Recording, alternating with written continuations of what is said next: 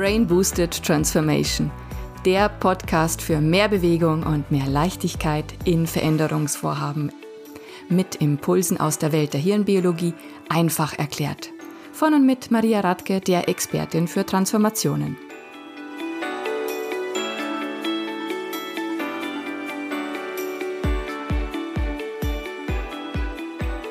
Herzlich willkommen, liebe Zuhörer, zur neuen Episode im Brain Boosted Transformation Podcast.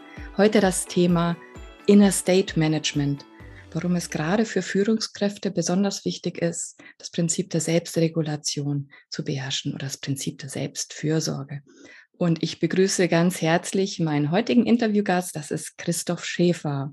Hallo Christoph, schön, dass du heute hier da bist und mit mir, unseren Zuhörern, einiges über das Thema auch berichten kannst. Ja, vielen Dank für deine Einladung. Ich freue mich heute mit dir über das doch sehr interessante Thema zu sprechen und denke, dass das Thema ja gerade zur aktuellen Zeit äh, ja wichtiger denn je ist. Du bist selbst Führungskraft und du berätst auch Organisationen zum Thema des betrieblichen Gesundheitsmanagements, zur Führungskompetenz und Veränderungskompetenz. Ich habe dich ja kennengelernt, als du einen Vortrag gehalten hast. Selbstfürsorge mit Fürsorge mit einem H in Klammern gesetzt, warum es wichtig ist, als Führungskraft für sich selbst Fürsorge zu leisten. Und wir schauen wirklich auf das Thema Inner State Management ganz besonders äh, durch die Brille des Nervensystems natürlich. Inner State Management wollen wir dann eben verstehen als Fähigkeit, sich bewusst in einem guten Zustand des Nervensystems zu halten. Das hört sich jetzt wieder so sehr theoretisch an. Aber Christoph, sag doch mal einfach mal aus deinem Leben, was ist dieses Inner State Management, wie du es für dich betreibst und was ist das besonders Wichtige für dich darin in deiner Arbeit? Also ich denke, das ganze Leben besteht aus dem Thema erstmal Haltung und ähm, es gibt immer ja zwei Aspekte, die man beleuchten kann. Also habe ich eine Haltung, die positiv gerichtet ist, das heißt, ich sehe Dinge, die auf mich zukommen, auch als Herausforderung oder habe ich eine Haltung, die eher in die Richtung geht, dass ich äh, die Herausforderung im negativen Sinne betrachte, das heißt, dass ich sie eher als Bedrohung wahrnehme. Und ähm, in dem Kontext denke ich, beim jetzt auf mich als Person gemünzt, ähm, habe ich viele Erfahrungen machen dürfen, die vielleicht nicht immer schön waren, die letztendlich aber in ihrem Ausgang und in der Bewältigung dazu geführt haben, dass ich doch ein sehr hohes Vertrauen in mich und in das Leben entwickelt habe und dadurch letztendlich auch in vielen Situationen, die, ja, ich sag mal, äh, die jetzt vielleicht nicht direkt so händelbar wirken, doch immer einen kühlen Kopf bewahren kann und äh, vertrauen kann und dadurch letztendlich auch offen bleibe für das, was aktuell da ist und was es auch vielleicht im Bereich der Mitarbeiterführung gerade braucht. Denn äh, wenn, ich sag mal, die Leute in eine Unsicherheit reinlaufen und Ängste dazukommen, wie geht's weiter? Ähm, wie sind die Auftragslagen? Ähm, werden wir das überhaupt schaffen? Müssen vielleicht auch Leute entlassen? Wie wird das alles? Wenn ich natürlich als Führungskraft die gleichen negativen oder Gedanken habe, dann entsteht da relativ schnell etwas, was, ich sag mal, ungesund wird mit der Zeit und wo dann etwas im Vordergrund steht, was auch schwierig zu handeln ist, nämlich die Unvorhersehbarkeit und äh, die Fragestellung, wir werden das wahrscheinlich ja so nicht hinbekommen.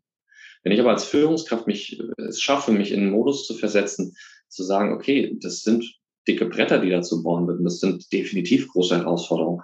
Ähm, das, denke ich, darf man an der Stelle auch gar nicht schmälern. Ähm, nur was ist jetzt die Alternative, den Kopf in den Sand zu stecken und zu sagen, wir werden es nicht schaffen? Das ist für mich jetzt keine Alternative, sondern für mich ist es letztendlich geht es immer darum zu gucken, ähm, es ist wichtig, auf diese großen Dinge mal drauf zu schauen, um einen Überblick zu haben. Und dann ist es für mich immer wieder ganz zentral zu gucken, okay, welche kleinen Punkte davon können wir für uns als Team oder ich auch für mich jetzt als Führungskraft oder auch als Mensch, ähm, an welchen Punkten kann ich wirksam sein, an welchen Punkten kann ich arbeiten. Und dann den Fokus darauf zu verlagern. Denn dann merke ich, dass ich auf einmal ja, Dinge beeinflussen kann. Und äh, je mehr ich dieses Gefühl erlebe, desto mehr bekomme ich natürlich auch dieses Gespür für diese Selbstwirksamkeit. Und aus der Selbstwirksamkeit heraus entsteht dann auch wieder etwas, äh, was ich dann wieder ein gesundes Vertrauen in die Gesamtsituation nenne, ne? dass man merkt, ja, es sind große Themen, es ist alles andere als schön gerade, Ähm, aber wir kriegen das hin. Wir kriegen, wir finden dann einen Weg, wie wir zumindest unseren Teil dazu beitragen können, um die Dinge in eine positive Richtung zu entwickeln. Mhm. Wenn du jetzt so erzählst, also letztendlich ähm, hängt das alles mit der Haltung zusammen. Und so wie du das jetzt beschreibst, also wie du auf die Herausforderungen in deiner täglichen Arbeit und auch zusammen mit, mit deinen Teammitgliedern guckst, spricht es ja ganz viel davon, dass du, dass, dass du einfach die Chancen und Möglichkeiten siehst, dass du deine Kompetenzen mit schwierigen Situationen umzugehen auch wirklich vor Augen hast. So wie du es erklärst, hört sich's an, als würdest du wirklich gestalten können, auch wenn es nicht immer leicht ist, aber du, du suchst die Möglichkeit, bewusst zu gestalten, bewusst damit umzugehen und also Chancen zu finden. Ne? Jetzt hast du ja auch einige Stichwörter fallen lassen im Sinne von, die Herausforderungen sind dann meistens dadurch gekennzeichnet, dass man Unsicherheit verspürt, dass man vielleicht sich bedroht fühlt aufgrund von irgendwelchen äußeren äh, Situationen.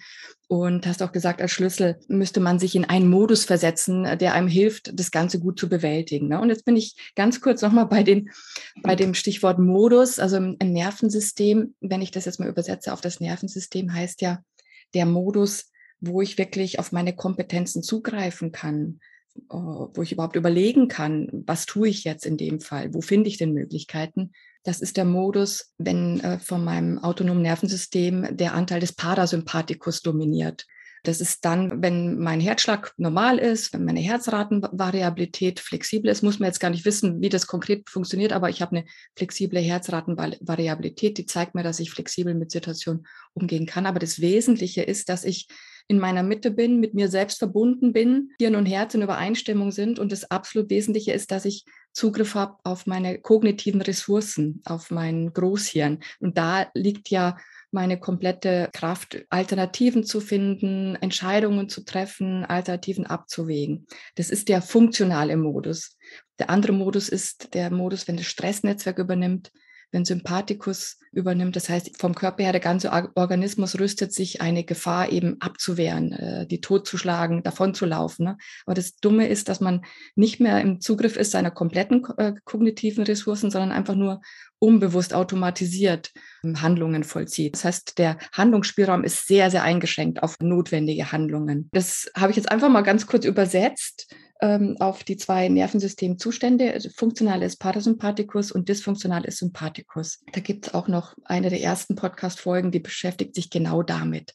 Und mhm. jetzt zurück zu dem wirklichen Leben, so wie du es beschrieben hast also es zeugt ja alles darauf, dass du wirklich in der Lage bist, dich immer wieder in diesen guten Modus, selbst wenn es mal kritisch wird, weil das geht ja uns allen so, dass wir getriggert werden von irgendeinen Situationen und die da schreien, Achtung, Achtung, hier wird's gefährlich oder hier wird's brenzlig. Ne? Aber scheinbar hast du ja einen Weg gefunden, dich immer wieder in diesen guten Modus zu versetzen. Wie schaffst du das denn? Welche Strategien habe ich oder wie schaffe ich es in solchen Situationen auch immer wieder zu mir zurückzukommen? Oder ähm, ja, in, mich in eine Lage zu versetzen, wo ich handlungsfähig bin. Es ist natürlich, es ist nicht einfach. Ne? Und äh, wenn ich sagen würde, es ist einfach, glaube ich, würde ich auch dieser Komplexität, wie du es ja auch eben so schön beschrieben hast, die unser Nervensystem natürlich auch mit sich bringt, gar nicht Rechnung tragen. Denn da sind ja viele, ich sag mal, Automatismen, die in uns ablaufen, die letztendlich dafür sorgen, dass wir oft mehr äh, gesteuert werden, als wir selbst steuern. Und das, was ich über die letzten Jahre und über die Erfahrungen, die ich sammeln durfte, gemacht habe, ist, dass ich es mehr und mehr geschafft habe, diese Blaupause, die ja entsteht zwischen Reiz und Reaktion, also im Rahmen der Achtsamkeit, ähm, zu nutzen. Also ich meditiere auch viel und für mich hat, haben sich da Wege ergeben, dass ich gemerkt habe, okay, ähm, früher habe ich direkt reagiert auf eine Situation und dadurch bin ich oft in den Stress gekommen oder oft in eine Situation gekommen, wo ich nachher gedacht habe, oh, da wollte ich eigentlich gar nicht so hin. Oder so wollte ich eigentlich gar nicht reagieren. Und dann war das Kind aber schon in den Brunnen gefallen. Und dann hatte man natürlich nachher äh, viel Energie benötigt, um Dinge, die man dann vielleicht in eine falsche Richtung angesteuert hat, wieder zu kitten. Und im Rahmen dieser Achtsamkeit, die ich, wie gesagt, da total toll finde, hat man die Möglichkeit, einfach erstmal kurz einen Schritt zurückzutreten, wenn einen was triggert und erstmal in so eine Beobachterrolle zu gehen und zu gucken, was macht das gerade mit mir. Und darüber bekomme ich auch einen Zugang zu meinen Gefühlen. Und das, was ich immer wieder sage, auch in, in Coachings, in Teambesprechungen oder auch in, äh, ähm, in Teamworkshops ist, wir sind nicht unsere Gefühle und wir sind nicht unsere Gedanken. Häufig ist es aber so, dass wir denken, wir wären unsere Gefühle und wir denken, wir wären unsere Gedanken. Und das führt dazu, dass wir dann oft stereotyp handeln oder sehr automatisiert handeln und viele Dinge als anstrengend und als nicht gestaltbar erleben. Wenn ich aber verstehe, dass ich zwar Gedanken habe und auch Gefühle habe, ähm, aber nicht meine Gedanken, meine Gefühle und meine Emotionen bin, dann bekomme ich die Möglichkeit, diese Gedanken und diese Gefühle nutzbar zu machen. Und zwar in der Hinsicht, dass wenn ich merke, es kommt Ärger auf in mir, dass ich erstmal nur wahrnehmen kann, aha, okay, da kommt Ärger auf. Worüber ärgere ich mich denn eigentlich? Was ist denn eigentlich, was steckt denn da für eine Botschaft dahinter? Denn, und so verstehe ich das, unser Körper ist letztendlich ein wunderbares Instrument, was uns und auch unser Gehirn, was uns verschiedene Dinge zur Verfügung stellt und anbietet, mit denen wir arbeiten können. Und wenn wir uns in den Modus versetzen, dass wir eher diese Gefühle, diese Gedanken als Unterstützung wahrnehmen und sehen, dann kommen wir natürlich auch in eine Gestalterrolle. Dann, dann komme ich raus aus der Opferrolle, dass ich von außen gelenkt und gesteuert werde, hinzu, dass ich verstehe, von außen ne, kommen sozusagen immer Einladungen und ich entscheide aber, ob ich diese Einladung jetzt annehme. Und wenn mir eine Einladung nicht gefällt, dann äh, habe ich auch die Erlaubnis, ne, das ist dann das Thema der Selbstfürsorge, dann habe ich auch die Möglichkeit zu sagen, danke, ich habe die Einladung gesehen ähm, und ich lehne sie aber auch gerne ab, der gehe ich nicht nach. Und dadurch schaffe ich letztendlich eine Möglichkeit, ähm, ja, ich sag mal, das Leben aktiv zu gestalten und auch die Punkte und die Themen in den Fokus zu nehmen, die mir A wichtig sind und die ich auch B gestalten möchte. Und wenn ich in diesem Modus mich bewege, das ist immer das Thema ja auch der Resonanz, dann ziehe ich natürlich auch ähm, Situationen oder auch ähm, Meinungen, die in eine ähnliche Richtung laufen, an. Beziehungsweise es hat so einen Abstrahlungseffekt. Das heißt, auch ein Team, was vielleicht in der Unsicherheit sich erstmal bewegt, ähm, wenn das Team mitbekommt, dass da ein, ein gewisser Gegenpol da ist, der eher Ruhe ausstrahlt, der Zuversicht ausstrahlt, mhm. dann hat das unbewusst eine beruhigende Wirkung ins System. Mhm. Und das schafft erstmal eine gewisse Ruhe und eine gewisse Konstanz. Mhm. Und das ist für mich immer so dieser zentrale Satz auch, äh, wenn du nicht selbst klar bist, dann kannst du im Außen keine Klarheit erzeugen. Mhm. Und es ist, es geht mir auch oft so, dass ich in Situationen denke, ach du meine Güte, wie gehst du jetzt damit um? Was ich dann nicht mache, ist, mit meinem Team direkt in die Kommunikation zu gehen. Mhm. Denn dann würde ich ja genau wieder dieses Thema befeuern, wo ich sage, da möchte ich gar nicht hin, sondern dann geht es darum zu sagen, okay, ich gehe mit mir selbst jetzt erstmal ins Gespräch oder ich gehe ähm, zu meinem Coach und ja, und, und guck mir das erstmal an. Ne? Guck erstmal, okay, was, was habe ich denn da vielleicht für ein Thema gerade? Mhm. Um selbst erstmal in die Klärung und die Klarheit zu kommen. Und wenn ich merke, okay, jetzt habe ich die Klarheit, dann gehe ich in die Kommunikation mit meinem Team. Und dann habe ich wieder diese Abstrahlungseffekte, die ich eben schon benannt habe, dass ich natürlich dann, dass die Leute mitbekommen, ah, okay, der weiß, in welche Richtung er gehen möchte, der, der hat eine Ahnung. Und, und das hat natürlich auch wieder im positiven Sinne einen ähm, gesundheitsförderlichen Aspekt, ne? weil man gibt auch im Modell, ähm, in dem Salutogenese-Modell, man, man gibt eine gewisse Sicherheit rein, also eine Vorhersehbarkeit rein, ne, wo man sagt, okay, ähm, darauf könnt ihr euch verlassen, wir kriegen das zusammen hin, wir haben bestimmte Ressourcen, die wir nutzen können und wenn wir die dann auch entsprechend effizient und effektiv einsetzen, dann kommen wir da auch gut durch die Situation durch. Wow, also da steckt jetzt so viel drin, also hast einige auch mächtige Sätze gesagt. Hm, lass uns das mal vielleicht mit meinem Beispiel belegen. Du hast ja auch gesagt, der Schlüssel ist, überhaupt mal ähm, achtsam zu sein. Das heißt, dass du dich beobachtest, was passiert denn da gerade, ne? welche Gefühle und Gedanken kommen da auf.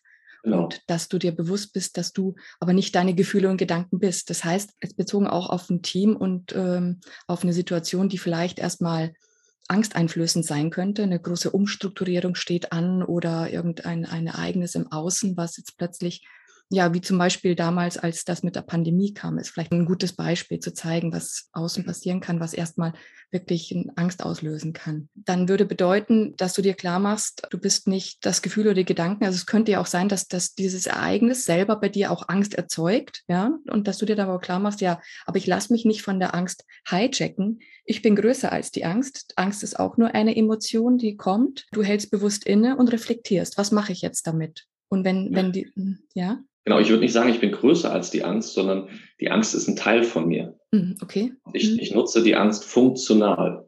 Also ich verfalle nicht in den Modus, nicht handlungsfähig zu sein, sondern ich gucke erstmal, was macht es mit mir und mhm. was kann ich jetzt vielleicht aus dieser Situation heraus lernen. Mhm. Also welche Anpassung braucht es, mhm. um damit jetzt auch gut umgehen zu können. Und ich denke, wichtig ist auch, und äh, so haben wir es auch, äh, also die Pandemie hat uns auch getroffen, natürlich wie alle anderen auch. Und wichtig ist, glaube ich, auch authentisch zu sein und ehrlich zu sein. Also auch ich habe am Anfang gesagt, wow, ähm, ich habe gerade keine Ahnung, wie wir damit jetzt umgehen. Mhm. Ich weiß aber, dass wir so ein cooles Team sind, dass wir das zusammen hinbekommen werden. Ich weiß zwar noch nicht wie, mhm. wisst ihr wahrscheinlich auch nicht. Ähm, da müssen wir mal gucken, wie wir damit umgehen. Ähm, aber wir werden das hinbekommen. Mhm. Es ist eine neue Situation. Das sind neue Dinge, die man auch gar nicht äh, antizipieren konnte oder kann. Und von daher gibt's da auch keine, keine, ja, ich sag mal, Lehrbuchlösung, wo man jetzt sagt, ich gucke jetzt mal nach, welche Strategie oder welches Vorgehen wähle ich jetzt und dann mache ich das und dann wird alles gut. Ich glaube, das ist so ein, so häufig das, was ich auch in Coaching-Situationen erlebe, ähm, so, so ein Wunsch von vielen Führungskräften. Sag mir doch mal bitte, was ich jetzt machen muss. Und mhm. Das ist natürlich schwierig, so eine Frage dann pauschal zu beantworten. Ne? Die Lebensrealität ist auch eine andere. Ne? Also das, Leben stellt einem so viele unterschiedliche Herausforderungen und Fragen. Da gibt es eben keine universelle Lösung, die immer dann auch passt. Weil du auch gesagt hast, du nutzt dann, wenn so, ein Angstgefühl aufkommt, du nutzt es dann funktional. Das heißt, du versuchst die Botschaft hinter dem Gefühl zu verstehen. Ne? Was heißt denn jetzt? Da ist Angst, das heißt äh, ein Hinweis auf ein mögliches Risiko. Und sobald du aber in der Lage bist, das auch funktional zu nutzen, heißt es, du kannst ja auch äh, bewusst überprüfen, welches Risiko steckt dahinter, was weiß ich drüber, weiß ich genug drüber. Bei der Pandemie hast du auch deinem Team gesagt, nee, ich weiß noch nicht, was es bedeutet. Aber letztendlich seid ihr oder bist du sicher, sicher geworden äh, in, in dem Gefühl, dass du in jedem Fall damit umgehen kannst, zusammen mit dem Team und hast du dann authentisch zum Ausdruck gebracht. Das ist dieses funktionale Nutzen von Gefühlen, das finde ich nochmal wichtig äh, zu sagen, weil äh, nicht jedes unangenehme Gefühl einfach per se schlecht ist, sondern es hat ja immer eine Botschaft. Ja, wertfrei, genau. Also diese Gefühle, also zu verstehen, dass Gefühle ein Vehikel sind, für was auch immer. Ne? Und es mhm. geht, glaube ich, darum, wertfrei hinzuschauen und dann äh, offenbaren sich da auch oft tolle Sachen, ne? wo man nachher sagt, wow, wenn das nicht so gewesen wäre, dann wäre ich jetzt gar nicht da, wo ich bin. Und dafür bin ich einfach auch dankbar. Und das ist ja immer so eine retroperspektiv betrachtet, geben die Dinge Sinn. Äh, wenn man mhm. natürlich davor steht, denkt man, warum? Und das ist natürlich diese Kunst, dann auch dieser Zauber entfesselt sich nicht zu Beginn einer Problemstellung. Ähm, aber es ist wichtig, sich klar zu machen, dass in der Regel etwas Gutes daraus resultiert. Und das ist, glaube ich, so ein gesellschaftliches Phänomen, was wir verlernt haben, ähm, geduldig zu sein. Also auch Dinge einfach mal auszuhalten. Ich hatte neulich ähm, im Rahmen von einem Kongress einen schönen Begriff gehört, ähm, Sofortness. Ja? Sofort. Also man, er Sofortness, ne? man erwartet eigentlich, dass wenn etwas passiert, dass sofort eine Lösung da ist oder sofort eine Erklärung da ist. Und das, wie realistisch ist das? Gerade in solchen großen Fragestellungen, das ist völlig unrealistisch und falsche Erwartungen führen zu richtigen Enttäuschungen. Ne? Mhm. Und, und somit bewege ich mich dann in einem, in einem Modus, wo ich zwangsläufig enttäuscht werde, wenn ich mit so einer Erwartungshaltung reingehe. Und deswegen ist diese, diese, dieses Nicht-Bewerten einfach an dem Aspekt, glaube ich, so immanent wichtig, um einfach auch gut mit diesen herausfordernden Situationen umgehen zu können. Und der andere Aspekt, das, was auch immer wieder in Coaching-Situationen aufkommt, ähm, ja, wie muss ich das denn jetzt als Führungskraft lösen? Wie muss ich das denn jetzt machen? Und ich sage dann oft, Sie müssen das gar nicht machen. Das Schöne, in der, äh, ich bin vom Hintergrund ja auch Systemiker, die Lösung und das Problem liegt im System. Und diese Fragestellung, vor denen wir gestanden haben, als die Pandemie ähm, natürlich kam, die waren so groß, dass sie gar nicht von einer Person alleine gelöst werden konnten. Und auch das habe ich mit meinem Team zum Thema gemacht, ne, wie ich es ja eben äh, gesagt habe, und habe dann aber die Leute erstmal eingeladen, ähm, ihre Gedanken und Gefühle zu teilen. Damit das natürlich möglich ist, das hast du ja im, im vorherigen Podcast auch schon mal erwähnt, ist das Thema psychologische Sicherheit sehr, sehr wichtig. Also zu schauen, dass ich erstmal eine psychologische Sicherheit in einem Team aufbaue, damit natürlich auch solche Fragestellungen, wie geht es euch denn? Welche Gefühle habt ihr denn gerade? Ne? Ähm, äh, was bewegt euch gerade? Dass ich diese Fragen stellen kann und dass ich auch ehrliche Antworten darauf bekomme. Ne?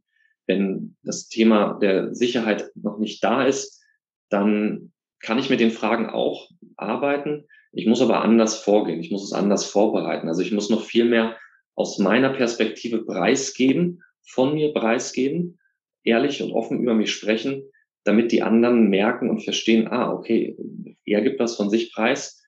Also ist es vielleicht auch okay, wenn ich jetzt ein bisschen was von mir preisgebe. Ne? Mhm. Ne? Und dann kann man sich so langsam an diese Thematiken annähern. Ich glaube, wie gesagt, das ist nochmal ein eigener Podcast wert, wenn man sich jetzt nur darum äh, beschäftigt, wie man so Strukturen aufbauen kann. Wenn sie aber aufgebaut sind, äh, dann kann ich diese Fragen stellen und dann kann ich auch mit meinem Team schauen, was machen wir jetzt. Und wir haben damals ähm, als eine Komponente eingeführt, okay, wir machen ähm, immer ein Stimmungsbarometer. Und das Stimmungsbarometer heißt, jeder berichtet entweder privat oder beruflich, ähm, was ihn gerade bewegt, ne? was, was gerade da ist. Hm. Und die Dinge bleiben aber stehen. Also wir gehen in keine Diskussion, sondern wir hören dem anderen oder der anderen zu und nehmen einfach nur wahr, wie es dem oder der anderen gerade geht, ohne in die Diskussion zu gehen. Das ist, ähm, denke ich, immer noch mal ein ganz wichtiger Punkt. Man ist ja schnell in so, ja, dann mach doch das und das. Aber wir wissen auch, Ratschläge sind Schläge. Ähm, einfach die, die Dinge, die jemand nennt, einfach erstmal so stehen zu lassen. Ne? Jetzt erzählst du das ja auch so schön anschaulich dass du da mit deinem Team einen Weg gefunden hast, eine Atmosphäre auch kreiert hast, die psychologische Sicherheit in jedem Fall bietet und wo du dann eben auch sagen kannst in Situationen, wo die Herausforderung so groß ist, dass du sagst, nee, momentan, ich weiß es auch noch nicht, wir werden gemeinsam einen Weg finden. Ich habe zwei, drei Punkte eigentlich dazu, die ich fragen möchte. Also Punkt eins ist einmal, da steckt so viel drin. Also Punkt eins ist einmal, du kannst dir sicher vorstellen, dass viele Führungskräfte alleine vor so einem Satz auch wirklich Schiss haben mal ganz offen gesagt, ne? zu sagen, hey, ich weiß es jetzt gerade auch nicht, zu sich hinzustellen und sagen, hey, ich weiß es gerade nicht. Was würdest du solchen Führungskräften empfehlen? Klein anzufangen, zu gucken, mit was fühle ich mich wohl. Also das ist immer die Maßgabe. Ähm, immer zu schauen, wenn ich etwas mache, fühle ich mich da wohl und ist das etwas, womit ich mich identifizieren kann. Ähm, das, was ich eben gesagt habe, oft dieser Wunsch, gib mir bitte was an die Hand, was ich machen kann oder wie ich es machen kann. Und meine Antwort ist häufig, ich kann dir sagen, wie ich es gemacht habe, aber ich weiß nicht, ob das dein Weg ist. Mhm. Und es geht in diesen Dingen darum, seinen Weg zu finden und Dinge zu machen, die, äh, wo man sagt, wow, das finde ich toll, das, ja, da stehe ich dahinter.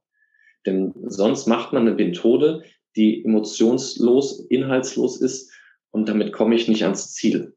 Also Methoden sind immer nur dann sinnvoll, wenn sie auch zu mir passen und wenn ich auch sage, da stehe ich dahinter. Mhm. Und wenn ich noch nicht so weit bin, so offen zu sprechen, dann muss ich gucken, okay, inwieweit bin ich denn bereit, mich zu öffnen? Und dann fange ich mit dem an, wo ich sage, das ist für mich annehmbar, das ist für mich in Ordnung. Ähm, da, da gucke ich hin. Ne? Ich kann ja auch erstmal nur sagen, das private Klammern war vielleicht erstmal noch aus. Wenn ich sage, da fühle ich mich jetzt, wenn ich diese Frage stellen würde, nicht gut mit. Und ich frage erstmal nur, wie geht's euch beruflich? Ne? Ich kann es ja erstmal nur auf diesen einen Aspekt reduzieren und, und äh, bleibt dann erstmal da. Und das Gute ist, also die Erfahrung mache ich immer wieder, die kriege ich auch immer wieder gespiegelt. Das, was zurückkommt, ist immer nur so, in Anführungsstrichen, mächtig, wie wir es auch handeln können. Also wenn ich Fragen stelle und ich bin noch nicht bereit für bestimmte Antworten, dann werden diese Antworten in der Regel auch noch nicht kommen. Ne? Hm. Frag mich nicht, warum das so ist. Äh, das ist einfach, wie gesagt, eine Erfahrung, die ich gemacht habe dass häufig nur das auch dann zurückkommt, wo man sagt, da fühle ich mich ähm, wohl mit, da kann ich gut mit umgehen. Ne? Mhm. Und im Rahmen von Coachings äh, solche Sachen dann auch vorzubesprechen, dann mal drauf zu gucken. Wie könnte ich denn auch, wenn ich das, wenn ich eine Veränderung reinbringen möchte oder wenn ich gucken möchte, wie, wie es den Leuten geht, was kann ich denn machen? Ne, wie kann ich denn da jetzt auch für mich erstmal vielleicht eine Art Anleitung für mich basteln, wo ich sage, da habe ich Sicherheit, ne, da fühle ich mich wohl mit, da kann ich drauf zurückgreifen und sich vielleicht auch für die eine oder andere Frage, wo man denkt, wenn die kommt, die, die würde ich, die würde mich überfordern oder die würde ich nicht beantworten wollen, vielleicht sich vorher schon mal so ein, zwei Formulierungen überlegen, wie man so eine ähm, Frage dann auch wertschätzend zurückstellen kann. Ne? Ja, weil das ist auch mhm. legitim. Und das, was du jetzt sagst für die Führungskraft, das gilt ja genauso für die Mitarbeiter. Ne? Also der Schlüssel ist im Prinzip, also klein anfangen, also erstmal gucken, womit fühle ich mich wohl. Und um herauszufinden, womit ich mich wohlfühle, brauche ich ja erstmal den Moment zu verstehen, zu beobachten, was passiert hier gerade, um was geht es? Finde ich in mir eine stimmige Antwort direkt oder brauche ich erstmal Zeit, um drüber nachzudenken? Und kann ich das jetzt auch wirklich offen äußern? Das gilt auch für die Mitarbeiter. Ja, die müssen ja auch die Möglichkeit haben, für sich zu überlegen und auch zu entscheiden, fühle ich mich damit wohl. Und jetzt sehe ich da auch ein bisschen, also eine unterschiedliche Ausgangslage. Ne? Als Führungskraft gehst du ja auch meistens einen Schritt vor. Du lebst vor, was, was du, was du, woran du glaubst, was du erreichen willst und lädst ja auch mit deinem Vorleben auch die Mitarbeiter ein. So zumindest mein Verständnis. Ja. Und wenn jetzt ich Mitarbeiter habe, die aber gewohnt sind, dass sie viele äh, mal Ansagen bekommen, ne? so, so nach dem Motto, da ist mhm. kein, keine Einladung oder Inspiration zu einem etwas zu tun oder gemeinsam an etwas äh, zu arbeiten oder zu überlegen, sondern die sind das gewohnt, dass die, das, was die Führungskraft sagt, ist einfach Gesetz. Das kannst du auch nicht immer unbedingt wissen. Das heißt, ist ja schon die Gefahr da, dass die Mitarbeiter sich genötigt fühlen, plötzlich aus dem Privaten zu erzählen, ohne dass, dass sie sich wirklich damit wohlfühlen. Ja, bin ich komplett bei dem. Also ähm, wir haben jetzt quasi einen Punkt übersprungen. Wie komme ich dahin? Ich muss natürlich erst mit den Rahmen dafür schaffen. Ne? Also ich muss mit meinem Team auch drüber sprechen. Ne? Was habe ich vor? Was stelle ich mir vor? Und muss mir auch das Commitment einholen. Wenn Leute sagen, hm, weiß nicht, dann sind das erstmal berechtigte Zweifel. Und dann muss ich erstmal verstehen, was, was steckt dahinter und muss erstmal an diesen Zweifeln gegebenenfalls arbeiten, bevor ich ins Arbeiten komme. Also Störungen haben immer Vorrang. Ähm, ich kann jetzt nicht sagen, wir machen das jetzt einfach so. Ich kann das sagen, aber es wird dann eventuell dazu führen, dass dann bestimmte Leute sagen, ich lehne mich mal zurück, verschränke die Arme und ich mache hier gar nichts. Äh, und dann habe ich tatsächlich dann wieder ein anderes Problem. Also von daher muss ich natürlich erstmal den Rahmen dafür schaffen. Wie kann man den Rahmen schaffen? es gibt verschiedene Methoden. Ähm, was ich immer empfehle, ist erstmal sich selbst zu überlegen, warum bin ich eigentlich Führungskraft geworden? Was ist mir als Führungskraft eigentlich wichtig? Und wenn man diese Frage stellt, auch in Coachings, erlebe ich oft so, boah, ich weiß es eigentlich gar nicht mehr. Also früher war mal das und das und das, aber jetzt, ich weiß es gar nicht mehr. Warum eigentlich? Und das ist die erste Frage, das ist der erste Punkt, wo die Arbeit beginnt, das herauszuarbeiten. Was ist der Sinn Warum bin ich in der Führung? Und wenn das letztendlich in den Vordergrund kommt, erlebe ich fast immer auch bei den, bei den äh, Menschen, mit denen ich arbeite, dass wenn, wenn da wieder was formuliert ist, wo man dann auch einen, einen Zugang zu spürt, dass dann ein Lächeln kommt, dass dann eine Zufriedenheit kommt und auch so ein bisschen so, ach, ja, schön, jetzt, jetzt weiß ich auch wieder, ne, worauf ich mich fokussieren kann. Und das ist der erste Schritt. Der zweite Schritt ist zu gucken, wie kann man natürlich auch jetzt sein Führungsverständnis vielleicht nochmal verschriftlichen, so dass es auch für das Team transparent wird. Also wo möchte ich auch hin? Das ist ja das Thema der, der Richtung. Also welche Richtung gebe ich auch ne, im Team oder, ähm, uns gemeinsam, dass ich sage, ähm, mein Führungsverständnis ist das, das und das und das und das. Ich erlebe häufig, dass es nicht klar ist. Und wenn es nicht klar ist, dann äh, ist es häufig so, wie du beschrieben hast, ja, dann wird eher auf ähm, Anweisungen gearbeitet und man guckt ganz genau, ähm, was muss ich jetzt machen, weil man einfach gar nicht genau weiß, welche Erwartungen da im Raum sind. Und das ist letztendlich etwas, was auch Teams häufig lähmen kann. Wenn die Erwartungen nicht klar sind, dann ist man immer unterbewusst bestrebt, Erwartungen erstmal zu antizipieren und irgendwie zu erfüllen und nach irgendwelchen Signalen zu suchen, um sich darin bestärkt zu sehen in seinen Annehmen, in seinen Annahmen oder nicht. Und das kostet richtig viel Energie. Und das ist super destruktiv für Teams, mhm. gerade wenn sie gut performen wollen. Also ist es wichtig zu gucken, okay, welche Erwartung habe ich auch als Führungskraft an mein Team? Das zu formulieren und dann aber den Abgleich auch mit dem Team zu machen. Geht ihr da mit? Steht ihr dahinter? Seht ihr das auch so? Könnt ihr damit was anfangen? Nein, können wir noch nicht. Okay, an welchem Punkt hängt ihr denn? Was sind die Aspekte, wo ihr sagt, da stolpert ihr drüber? Wo braucht es eine Erläuterung, eine Erklärung? Und dann findet was super Schönes statt, was ich liebe und deswegen liebe ich diesen Job. Dann findet ein Dialog statt. Also da, da begegnet man sich auf der menschlichen Ebene. Denn da tauscht man sich über das aus, was, was ich dann immer sage, das ist dann wertebasierter Austausch. Das heißt, ich fange an zu verstehen, was treibt eine andere Person an, wofür kann ich eine andere Person inspirieren. Und dann kriege ich dort wirkliche Geschenke, wenn mir jemand sagt, ähm, dann Mitarbeiter sagt, ähm, also damit ich gut arbeiten kann, bräuchte ich nur manchmal vielleicht äh, einfach eine Klarheit, was darf ich und was darf ich nicht und, ähm, und auch eine Klarheit, bis wann ich Aufgaben erledigt haben soll. Und wenn ich das weiß, dann, dann kann ich gut arbeiten, dann, dann bin ich auch sehr eigenständig unterwegs. Und dann kriege ich als Führungskraft dieses Geschenk und weiß, ah, super, das und das braucht der Mitarbeiter und dann kann er gut arbeiten. Also gucke ich doch, dass ich dem Mitarbeiter genau diese Punkte ermögliche. Und dann kann er seinen Job machen und mein Job ist zu gucken, dass ich ihm diesen, diesen Rahmen schaffe, äh, damit er dann auch äh, entsprechend wirksam werden kann. Ne? Also das ist, wie gesagt, so der erste Schritt, immer auch mit dem Team in einem Austausch zu sein. Also gerade wenn man solche Dinge ansteuert, also da bist du ja auch die Expertin in Transformation. Transformation heißt immer Veränderung, heißt immer äh, raus aus der Komfortzone. Und viele mögen es in der Komfortzone. Also muss ich natürlich auch erstmal erläutern, was der, was, was der Vorteil ist, wenn ich hier jetzt mal vielleicht aus der Komfortzone rausgehe mhm. und gleichzeitig die Sicherheit vermittel, wir haben hier uns als Team, also auch wenn was passiert, wir können uns aufeinander verlassen. Das ist die größte Ressource, die letztendlich angesteuert werden kann. Und der, ähm, also die Gallup-Studie, die letztendlich ja auch mal wieder ähm, dann ermittelt, warum bleiben Mitarbeiter da ist es ganz klar, die Mitarbeiter machen keine Überstunden für die Unternehmensführung. Die, machen, sondern die machen die Dinge für ihr Team, für ihren Chef. Ne, also die Bindung an den direkten Vorgesetzten oder an den direkten Chef, Chefin ist, ist der wichtigste Punkt, um letztendlich dann auch, ja, alle anderen Themen wirklich gut und effizient bespielen zu können. Du meinst mit Bindung, dich zugehörig fühlen? Genau, eine emotionale Bindung dass man in einem, in einem guten Miteinander ist, ne? dass man weiß, ich kann mich aufeinander, man kann sich aufeinander verlassen, man hat einen guten Umgang miteinander, äh, man respektiert sich, man schätzt sich, man ist gesehen. Ne? Also das, was auch letztendlich Professor Dr. Gerhard Hüther immer wieder mit anbringt, zu gucken, dieses, diese Subjekt-Subjekt-Beziehung herzustellen. Ne? Also dieses auf Augenhöhe arbeiten, auf Augenhöhe sein ähm, und eher zu gucken, wie kann ich auch meine Mitarbeitenden im Rahmen der Potenzialentfaltung unterstützen.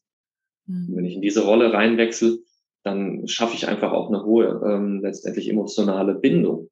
Ja, und die sorgt dafür, dass äh, Teams dann auch gut funktionieren. Ja, weil du den Gerald Hüther auch erwähnt hast, so wie, wie er so seine Dinge darstellt, verstehe ich das so, dass sich ein Team auch sehr gut selbst organisieren kann, wenn es ein gemeinsames, übergreifendes Ziel hat. Und ich verstehe es auch so, dass in jedem Fall die Menschen eigenverantwortlich sind, selbstbestimmt. Es geht wirklich um ein übergreifendes gemeinsames Ziel. Und die Führungskraft hat ja eine eigene Vorstellung. Und es ist wichtig, dass diese Vorstellung wirklich klar kommuniziert wird. Und das Team kann dann andocken. Und dann kannst du als Führungskraft deine Werte sagen, was dir wichtig ist. Und das heißt nicht, dass die Teammitglieder diese Werte automatisch genauso super finden müssen oder teilen müssen. Jeder hat ja für sich seine eigenen Werte oder inneren Motivatoren. Je besser sie verstehen, was deine Ausrichtung als Führungskraft ist, desto besser können sie auch mit ihrem andocken und desto besser kann auch ein gemeinschaftliches Zusammenwirken auch passieren. Jeder Mensch muss halt für sich gucken, wo docke ich an? Ist das gut für mich? Wo habe ich noch Fragen, wo brauche ich mehr Spielraum. Also diese, diese Eigenverantwortung, die darf viel, viel mehr noch herausgestellt werden. Absolut. Und wenn die Eigenverantwortlichkeit gesehen wird, genutzt wird, dann, ähm, wie du sagst, äh, Systeme sind immer selbst organisierend. Also eigentlich braucht es irgendwann gar keinen Chef mehr, sondern ähm, wenn diese Haltung da ist, dann schauen auch die ähm, einzelnen Leute aufeinander. Sie bekommen auch mit, wenn es jemand anderem nicht gut geht. Sie gehen direkt auf die Leute zu und Sie entlasten somit auch die Führung. ne, weil, sie, weil sie ein hohes Interesse haben, das, was da jetzt entstanden ist, auch so zu pflegen, weil sie wissen, mir geht's hier gut und es ist ein, ist ein, ein guter Rahmen, mir macht's Spaß. Äh, ich habe hier das, was ich brauche, um effizient und gut arbeiten zu können. Und dementsprechend kommen dann auch die Leute in die Eigenverantwortlichkeit. Ne? Die Führung ist da natürlich, ähm, das darf man auch nicht unterschätzen. Also das finde ich auch immer wieder herausfordernd. Es gibt Mitarbeiter, die das dann so nicht sehen und die auch sehr destruktiv dagegen arbeiten oder die sich einfach nicht anschließen. Und das, was ich häufig erlebe, ist, dass man dann sagt, ja gut, der hat noch fünf Jahre, das lassen wir jetzt halt mal so laufen. Mhm. Und wo ich dann immer sage, fünf Jahre. Und wir haben ein Team, was im Prinzip gut funktioniert. Und wir haben ja aber ein oder zwei Leute, die immer gegen alles arbeiten und eigentlich ein, ein gutes Team da verhindern. Und Führung ist auch unbequem. Ne? Das muss man auch wissen. Also es ist nicht alles immer rosa-rot. Und es geht auch mal darum, das finde ich jetzt auch mal wichtig, es geht auch mal darum, unangenehme Entscheidungen zu treffen. Also das ist Führung, das ist Realität. Die spannende Frage ist, wie gehe ich selbst damit um, damit es mit mir nichts Negatives macht. Das ist, glaube ich, der äh, Aspekt, wo man dann auch nochmal drauf gucken können. Aber per se gibt es immer Momente, wo auch Entscheidungen getroffen werden müssen, die erstmal unangenehm sind. Aber auch diese Entscheidungen müssen getroffen werden. Und in solchen Konstellationen, wenn jemand konsequent nicht performt oder konsequent auch gegen Absprachen handelt, dann muss ich da auch aktiv werden. Sonst mache ich mich als Führungskraft unglaubwürdig. Und es sorgt dafür, dass irgendwann das Thema überschwappt und ich vom Team nicht mehr ernst genommen werde.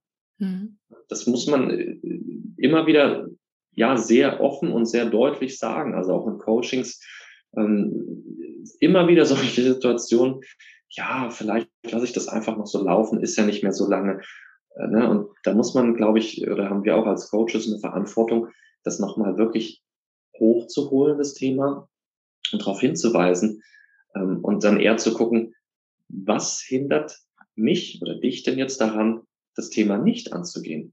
Weil häufig gibt es ja einen Grund dafür. Ja, klar. Nur der Grund ist meistens nicht bewusst.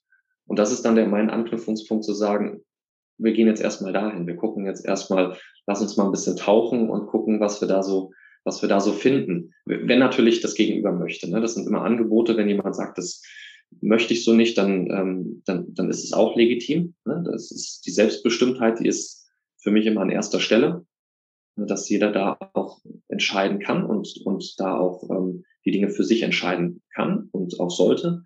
Ähm, aber wenn jemand sagt, ja, lasse ich mich drauf ein, dann ist das sehr lohnenswert, dann da auch entsprechend hinzugucken.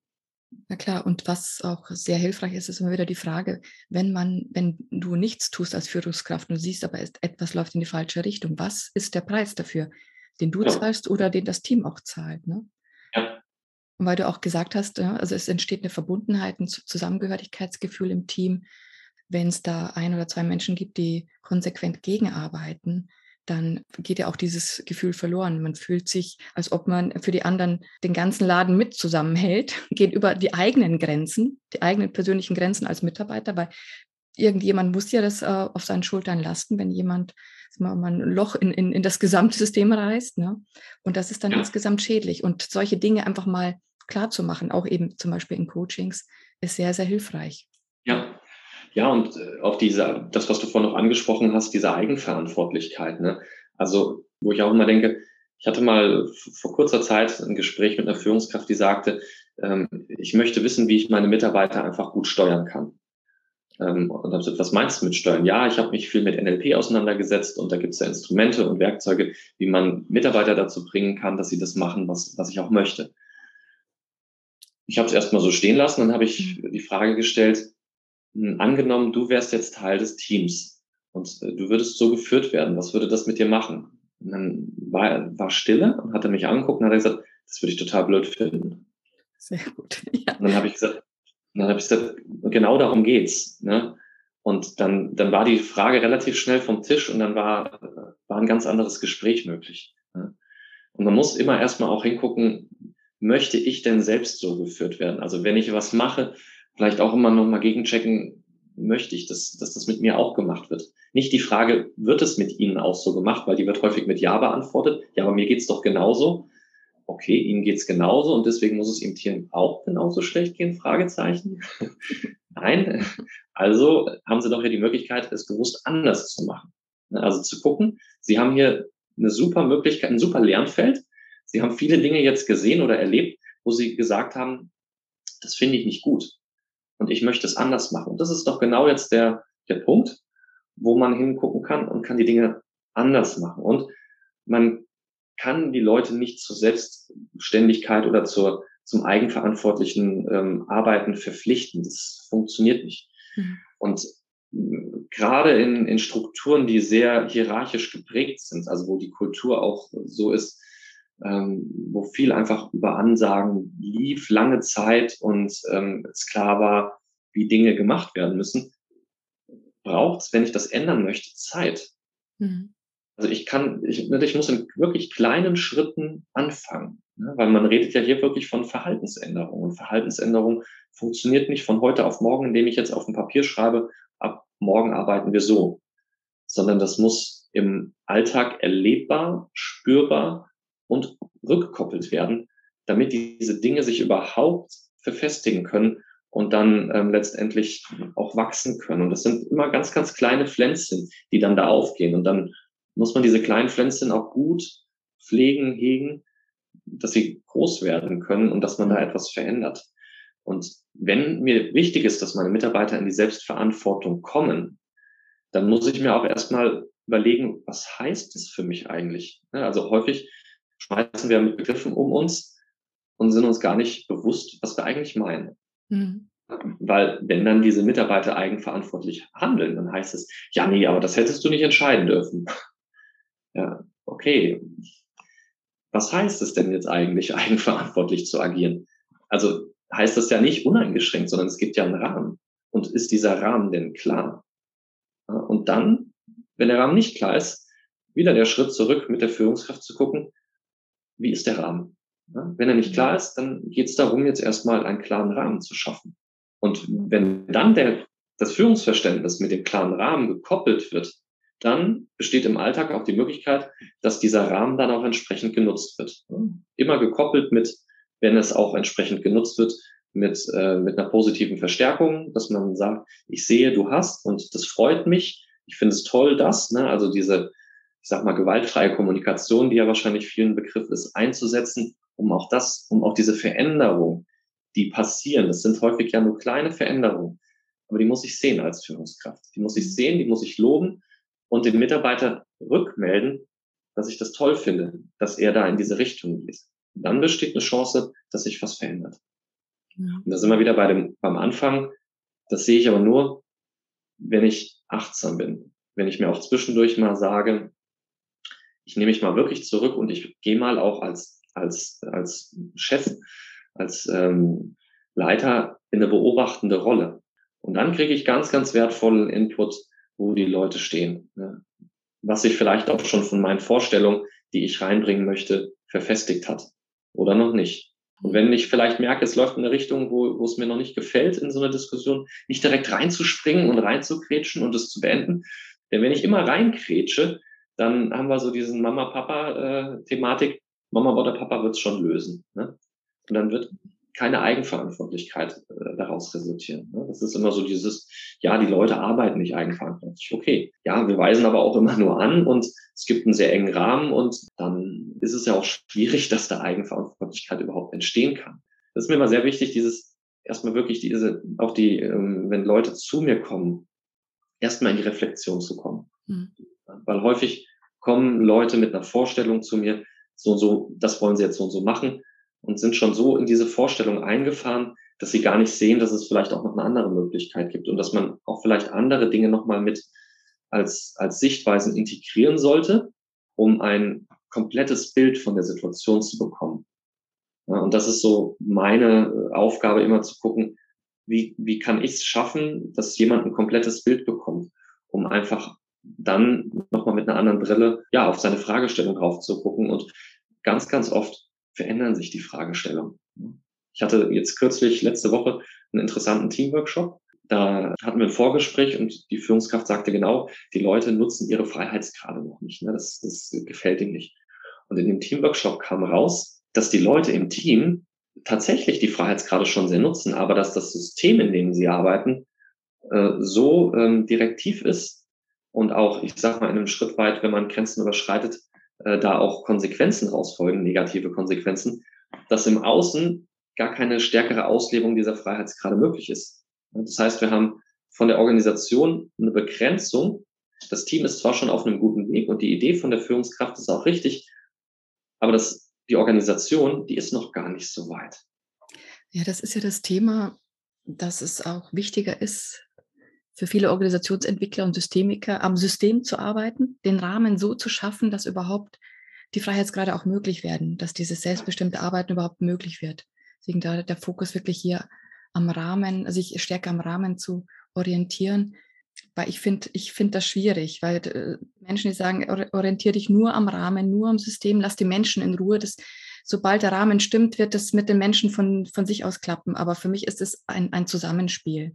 Für mich muss der Rahmen die Freiheit erlauben, aber die Menschen sollen auch sich darüber selbst im Klaren sein, was sie denn mit ihrem täglichen Handeln und Tun eigentlich bewirken oder inwieweit sie ihren Rahmen wirklich schon nutzen oder auch nutzen wollen.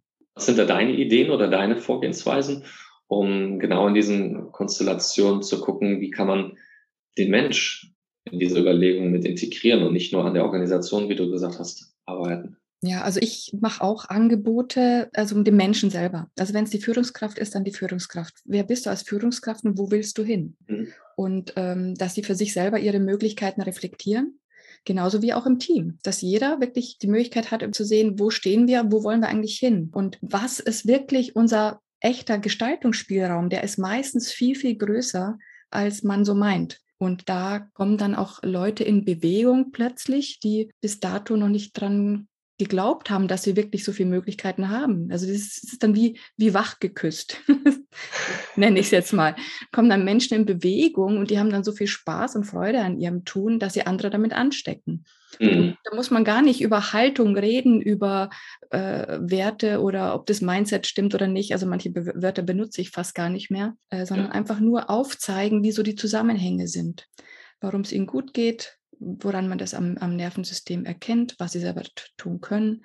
Aber auch, wo soll denn eigentlich die Reise hingehen? Also eine meiner häufigsten Fragen ist, wo wollt ihr denn eigentlich hin? Dann lässt sich schon immer ganz, ganz viel klären. Weil wenn da nämlich keine Klarheit ist, dann nutzt alles ähm, Methodengerede und Frameworkgerede oder Tool-Diskussionen nutzen da alle nicht. Wenn nicht klar ist, wo die Reise hingehen soll. Also es ist immer eine, eine sehr, sehr vielversprechende Frage in dem Kontext. Und wenn, wenn das System zu eng ist, dann arbeiten wir gemeinsam am System. Und wenn die Menschen noch nicht ihren Gestaltungsspielraum sehen, dann äh, arbeite ich daran, dass ich, also die eben unterstütze, dass sie ihren Gestaltungsspielraum sehen. Warum sind Menschen nicht in ihrer Kraft und entfalten ihr gemeinsames Potenzial nicht? Wenn ich das sehe, woran das liegt, dann arbeite ich genau an den Stellen. Ich zeige auf und mache Angebote.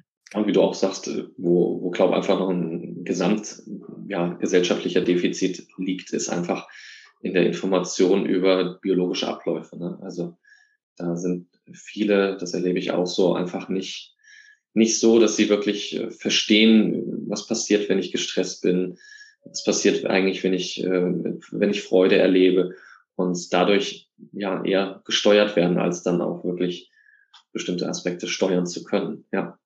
Das ist gerade bei Führungskräften, die haben ja ähm, eine Rolle, die stark herausfordernd ist, ne? haben selber Vorgesetzte, weil du es vorhin gesagt hast, ne? sie sagen ja, es geht mir ja genauso. Ne? Genauso mhm. wird auf mich vielleicht Druck ausgeübt oder ich habe eine Führungskraft, die sehr, sehr gestresst ist. Ähm, wenn die eben um diese Mechanismen wissen, wenn das Nervensystem im Alarmzustand ist und man ist in einem Stressmodus und versetzt sich selber nicht in der Lage, wirklich bewusst zu handeln und zu entscheiden, dann gibt man das ja weiter ins System. Ja?